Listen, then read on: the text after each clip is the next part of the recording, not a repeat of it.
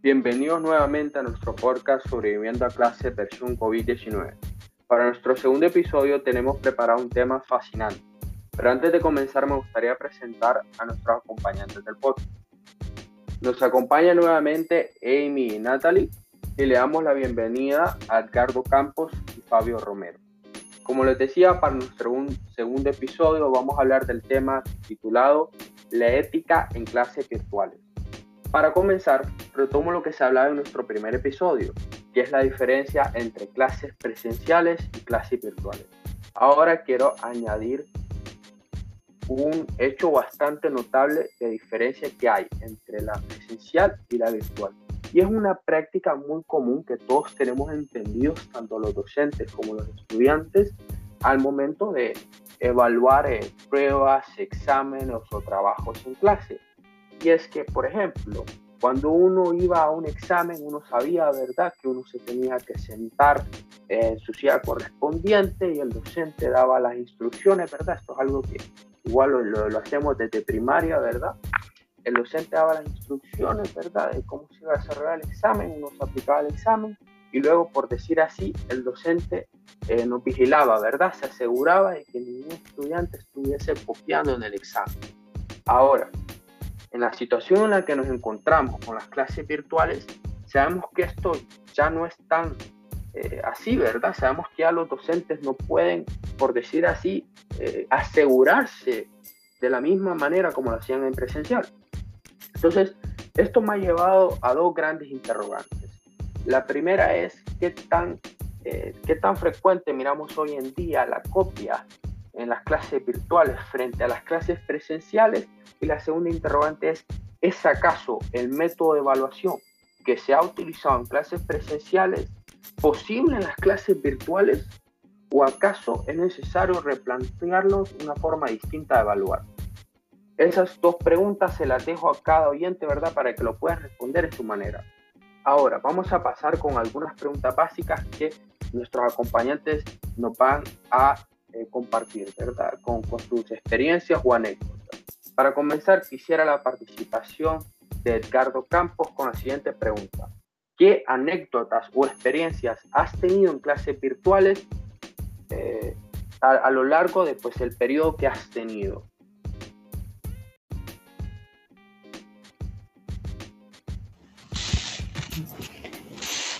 Pues buenas noches. Eh, una de las, una de varias experiencias, ¿verdad? Es que como estamos en clases virtuales, es como un poco más diferente a que sería presencial, tenemos un poquito más de, libertad.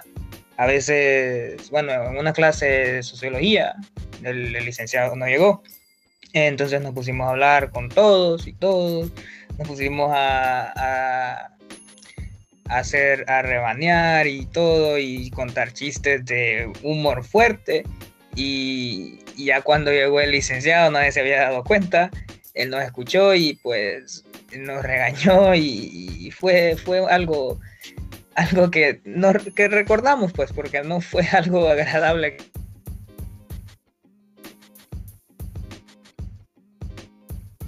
¿Y tú, Fabio, crees que tienes una experiencia similar a la que Edgardo ha tenido o tienes una experiencia o anécdota más relacionada, por ejemplo, a, faltas que han sucedido en caso de copiar, ¿verdad? O faltas que ha pasado, por ejemplo, te voy a brindar una. En mi caso, eh, me acuerdo que una vez había un compañero mío que me había dicho que eh, le comunicase al docente que se iba a ausentar eh, debido a que tenía problemas de energía y como a los cinco minutos de la clase me manda eh, un screenshot de una partida que había tenido, así, cuando estaba jugando un juego. Y la cosa está en que yo le digo, ¿va? como que, que, no tenía energía, ¿va? Y eso me dice que, que, no, que es que sí tenía, solo que quería excusarse con eso porque quería seguir jugando. ¿Has tenido tú una experiencia similar a la que, a la que te cuento? buenas. Creo que, que la mayoría hemos tenido experiencias así, porque creo que ahora con las clases virtuales eso se da mucho, que varios decimos o dicen de que tienen problemas de energía o problemas de internet o también que tienen problemas con la computadora y no pueden conectarse. Y a veces creo que lo dicen solo por excusarse o porque no quieren entrar a la clase. Creo que eso pasa más seguido ahora con esto de las clases virtuales, que muchos no entramos y ponemos de excusa esas cosas que del internet, de la energía o que la computadora no nos enciende, cosas así. Y creo que eso no pasaba en clases presenciales. Creo que también con eso de que nos cambiamos a la modalidad virtual, creo que como que hay más contacto entre compañeros porque todos se comunican si a veces necesitan alguna tarea o algo así. Creo que cuando estábamos en clases presenciales, creo que no era muy así, como que ahora estamos más libres a eso. Creo que también el cambio a modalidad virtual creo que ha tenido sus ventajas y desventajas. Ha sido un cambio fuerte también. Creo que al principio a muchos nos costó adaptarnos a ese cambio. Sin duda estoy muy de acuerdo contigo y más con lo último que decías. Sin duda que, que la modalidad virtual tiene igual sus ventajas y desventajas. Nuevamente lo mencionábamos en nuestro episodio anterior con Amy y Natalie, ¿verdad? En base a ciertas experiencias. Ahora, me gustaría que Natalie brindase su opinión con respecto a la segunda pregunta, y es, si estuvieras en posición de autoridad estudiantil, ¿qué solución brindarías para atacar los problemas como la copia en exámenes, pruebas, trabajos de clases o, como decíamos anteriormente, aquellos estudiantes, ¿verdad?, que se excusan demasiado por X o Y motivo, pero que uno ya comienza a sospechar porque eh, tiende a, a expulsarse demasiado. ¿Cómo, ¿Cómo enfrentarías tú este problema si fueses una autoridad dentro de la institución educativa? Bueno, eh, primero me gustaría como que empezar haciendo énfasis en la parte en la que estaban mencionando anteriormente acerca de que los estudiantes actualmente utilizan, eh, por ejemplo, problemas técnicos para no conectarse a clases. Y yo siento que es como que se debe más que todo a que el estudiante piensa que, ah, no me conecto, me presento excusa, me van a quitar la falta y de todos modos puedo ver como que la sesión de la clase después. Entonces, yo creo que una solución que podría ser como que viable es como que restringir el acceso a la grabación de la clase. O sea, que únicamente las personas que presenten como que una excusa eh, debidamente justificada, así por ejemplo, eh, como que pruebas, como capturas o un documento que ya como que que hubo corte programado en la zona o algo así, eh, puedan, y las personas que asistieron a la clase, lógicamente, puedan ver la grabación de la clase. Y así las personas que, por ejemplo, se ausentan a una clase, eh, automáticamente piensan así como que, bueno, si no me conecto a la clase y presento una excusa falsa y no me la validan, entonces no solo pierdo la asistencia, sino que también pierdo el conocimiento que, que pude haber adquirido conectándome a tiempo a la clase, pero no lo hice por estar haciendo otras cosas que se pueden hacer después. Ok, ok. Entonces, para eh, reafirmar un poco, eh, tu solución es que lo ideal es que se penalice a aquellos estudiantes, eh, en este caso, pues dando la posibilidad de, de acceder a las grabaciones de la clase, aquellos estudiantes que no logren justificar muy bien su ausencia. Eh, ¿Esa es tu solución, Natalie? Sí, o sea, no sé si parece algo como que drástico o algo así, pero, o sea, es como que también no considero que es como que justo, por ejemplo, que las personas que tal vez se levantaron temprano a recibir la clase a las 8 de la mañana eh, por ejemplo, aunque ellos aprenden, pero es como que ellos aprenden en el momento.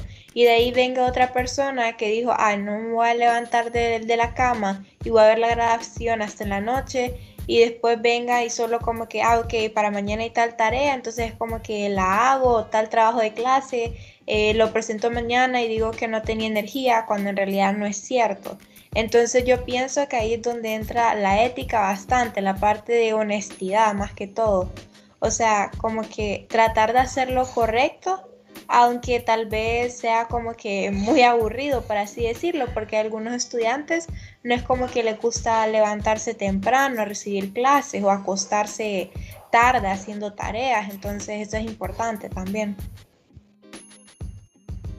Ahora, Amy, me gustaría que tú en base a las experiencias que has tenido, y claro, como estudiante, ¿cómo te sentirías tú si esta solución eh, que brinda Natalie se aplicase? ¿Estarías de acuerdo? ¿Sentirías que te puede llegar a perjudicar o inclusive perjudicar a, a una amistad tuya? ¿Cómo miras esta, esta solución brindada por Natalie? En sí, en cierta parte estoy de acuerdo con la solución de Natalie porque de esta forma, aunque se, aunque se escuche tal vez un poco brusco, se, se separaría como que la, los alumnos que no tienen mucha responsabilidad o que no les importa mucho eh, ser, eh, eh, darse una buena imagen y la gente que sí se preocupa por, por, sus, por sus estudios de una buena forma, que estos sí em, se presentan a la clase.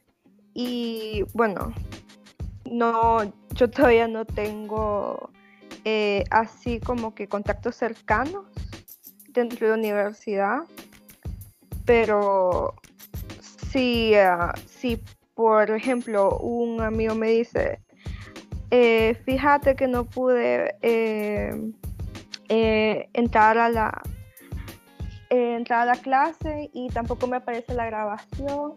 yo, yo pues le, le preguntaría y y tu excusa ha sido, ha sido válida de, por qué no te conectaste.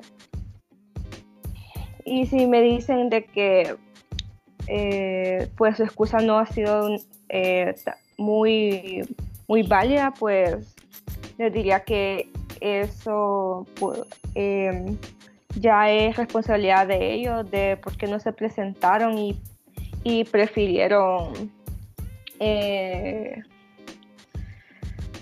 eh, hacer otra cosa. Y poniéndome un poco así como en personal, yo muchas veces, eh, ya sea dentro de clases dentro de universidad o clases fuera que yo tengo, digo, ay, no quiero ir a clase, pero aún así entro a la clase porque necesito ahí en el momento eh, es, escuchar la, clase porque no es lo mismo escuchar una grabación que sí nos puede, puede ayudar porque se repite lo que el maestro, lo que el docente ha dicho, pero no es lo mismo estar ahí en ese momento con el maestro si tengo alguna duda o si más que todo así por, por, una duda y las grabaciones pues las miro más como una retro, retroalimentación eh, por, por, ser algo que no, no entendí bien al momento que se, dio, que se dio la clase. Sin duda que estoy muy de acuerdo con lo que dice Jaime, igual con lo que brindaba Natalie. Ahora me gustaría, eh, Edgardo, que me dijese, conforme a lo que Natalie y Jaime han decidido, ¿tú crees que esta solución es pues eh, bastante brusca o radical? Y segundo, eh, ¿crees tú que pudiera brindar otra solución o te parece que la solución brindada por Natalie es eh, más que suficiente? Eh, sí, me parece la verdad muy, muy, muy interesante esa manera de, de, um, de evitar que muchos alumnos digan no quiero entrar, pero como tengo faltas, pues puedo fallar y después puedo ver la, ver la, la, grabación porque tengo que hacer otra cosa y pues no es justo para los demás pues porque ellos tienen que estar en la clase y todo y para que uno venga y, y, y no quiere entrar porque pues tiene otra falta. Otra solución que yo podría dar tal vez es como, ok, eh, no sé, sería tal vez bajarle al nivel de las inasistencias, porque creo que son ocho inasistencias las que uno tiene. no sé, bajarlas aún más, pues para sentir un poco más de presión, como sentir un poco más de presión al momento de así no fallar, no fallar al recibir la clase. Siento que esa sería otra opción para, para evitar que los alumnos no quieran entrar a las clases y, y así. No sé qué les parece. Me parece, me parece. Me, me, he fijado que muchos de los eh, temas que, que, se menciona al momento de estas soluciones eh, siempre están muy relacionadas a la disciplina y la responsabilidad que cada estudiante tiene con sus respectivas clases. Entonces me gustaría, ¿verdad? Eh, que Fabio nos pudiese compartir como estudiante qué tan importante cree que es que uno como estudiante eh, tenga la responsabilidad, la madurez y la disciplina eh, que en cada clase que tiene, ¿verdad? X cantidad de clases que tenga durante el día. ¿Qué tan importante crees tú que es y, cómo también te, pues, pues, te consideras tú como estudiante, ¿verdad? ¿Crees que eh, eres un estudiante bastante disciplinado? ¿Crees que eres un estudiante eh, que sí carece un poquito de disciplina? Me gustaría que nos compartieras en base a, ti evaluándote, ¿verdad? No, bueno, yo creo que como estudiante eh, deberíamos de darle mucha importancia a nuestras clases y ser bastante disciplinados en eso, porque es cierto que nos dan la facilidad de excusarnos y que podemos faltar, pero creo que deberíamos de faltar a clases o no conectarnos a las clases si lo es necesario, o sea, si tenemos alguna emergencia o, o no podemos de verdad pero no solo porque no, no quiero entrar a la clase y voy a poner cualquier excusa. Creo que no deberíamos de hacer eso porque creo, está malo y aparte que nos estamos afectando a nosotros mismos. Y creo que la opción que brindaba Natalie está bien, eso de, a los alumnos que no entraron a la clase, restringirle las grabaciones. Porque así, o sea, al, no entrar a clase nos, nos afectamos pero en estos momentos no sería tanto el efecto porque podemos ver las grabaciones. Entonces creo que al restringir las grabaciones, creo que nos preocuparíamos un poco más por entrar a nuestra clase y faltar solo cuando en sí no podemos. Debemos de ser más disciplinados en eso, creo. Creo que nos falta ahí disciplina a muchos. Y yo me considero en mis clases no muy disciplinado, siempre me gusta entrar y estar atento y las veces que falto solo es porque en realidad sí tengo una emergencia. Pero creo que sí deberíamos de cambiar eso, de, poner cualquier excusa por no entrar a clase. Sin duda que, que estoy muy de acuerdo con lo que dice. Y es que aquí está la cosa, y se lo voy a traer con algo que a mí un docente de, secundaria, cuando estaba en secundaria, nos decía, creo que yo estaba como en octavo grado, nos decía que cuando uno copia, uno, eh, uno piensa que se está burlando de él o del sistema. Pero siempre decía que, que es uno que realmente está haciendo la burla. Uno, uno está haciendo la burla. ¿Por qué? Porque es uno quien se engaña. Se engaña que uno está aprendiendo, se engaña eh, que uno realmente no necesita eh, meterse a la clase para poder adquirir dicho conocimiento, ¿verdad? Pero a la hora, a la hora, pues eh, muchas veces sabemos que los resultados no, no, no, acaban muy bien, ¿verdad? No necesariamente porque no aprobaste la clase, sino que no obtuviste esos conocimientos que pudieron haber sido muy beneficiosos para ti, sobre todo que no los aprovechaste. Ahora, a mí me gustaría traer ya mi opinión con respecto a la, a la solución que traía Natalie, ¿verdad? Eh, e igual como ustedes decían, es una solución muy buena. Parece drástica, ¿verdad? Poder quitar este beneficio, que de hecho lo mencionábamos en el episodio anterior, ¿verdad? Es un gran beneficio que tenemos, el poder acceder a, la grabación X día, ¿verdad? Que uno, que uno quiera, a diferencia de las clases presenciales, que uno no tiene esa opción, ¿verdad? y, sí, parece muy drástico poder quitar este beneficio a aquellos que no, pues no, no aprovechan la, clase como debería de ser. Pero sí es como por decir así, ese, ese, algunos dirían ese mal necesario, ¿verdad? Eh, pero a mí me parece, a mí igual me parece igual que ustedes, una excelente opción. Ahora, me gustaría que uno de ustedes, uno de ustedes me pudiese brindar eh, eh, un pequeño consejo que le pudiese brindar a la audiencia, a los oyentes, con respecto a este tema. ¿Cómo, creen que un estudiante debe de eh, ser al momento de recibir las clases virtuales? bueno, yo la verdad pienso que un estudiante al recibir las clases virtuales debe estar como que mentalmente analizando la situación como si estuviera recibiendo la clase presencialmente. O sea, me refiero a que ahorita, normalmente cuando estamos en clases virtuales, eh, como nadie nos ve, es como que eh, vamos a la cocina, agarramos un snack, ahí como que nos distraemos, estamos en el teléfono, estamos viendo videos en lugar de estar prestando atención al contenido que se nos está mostrando. Y la verdad me gustaría como que hacer énfasis en lo que mencionaban de copiar en trabajos y en exámenes. Y como mencionaban, el daño no se le hace, por ejemplo, al docente, porque técnicamente el docente ya es una persona que se graduó, ya es alguien que tiene un título y tiene un trabajo. Él, o sea, el que nosotros pensemos que aprobar una clase con un 100 es más importante que obtener el aprendizaje requerido para llevar la siguiente clase. O sea, si consideramos que eso es más importante, es como que al final a nosotros nos va a afectar. Porque, o sea, eh, hay clases que dependen de otras. O sea, por ejemplo, clases numéricas que dependen de otras o clases teóricas.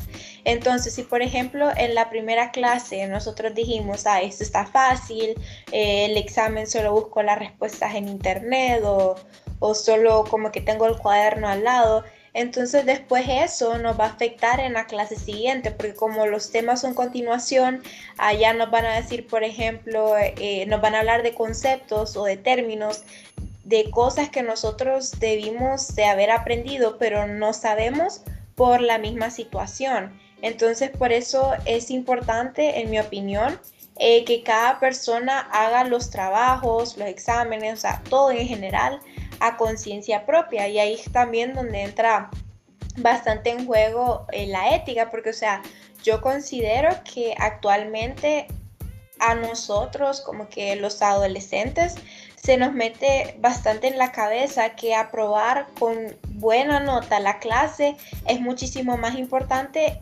que aprender. O sea, estamos más enfocados en alcanzar nuestra meta de calificación que en sí de aprender. Entonces eso siento que es bastante importante. Fíjate que me quiero quedar con lo último que decías porque e, es algo que sin duda se ha convertido en la normativa de hoy en día. Y es que, y no solo es algo de los estudiantes, sino también lo podemos ver en docentes. Eh, ahí ustedes pueden opinar si están de acuerdo o no con esto.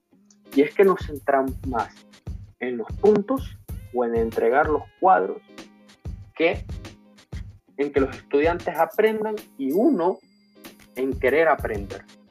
Sin duda que me quedo con eso que decías y considero, ¿verdad?, que es el principio que cada uno debe de tener en cuenta. ¿Es acaso esta normativa que estamos tomando buena?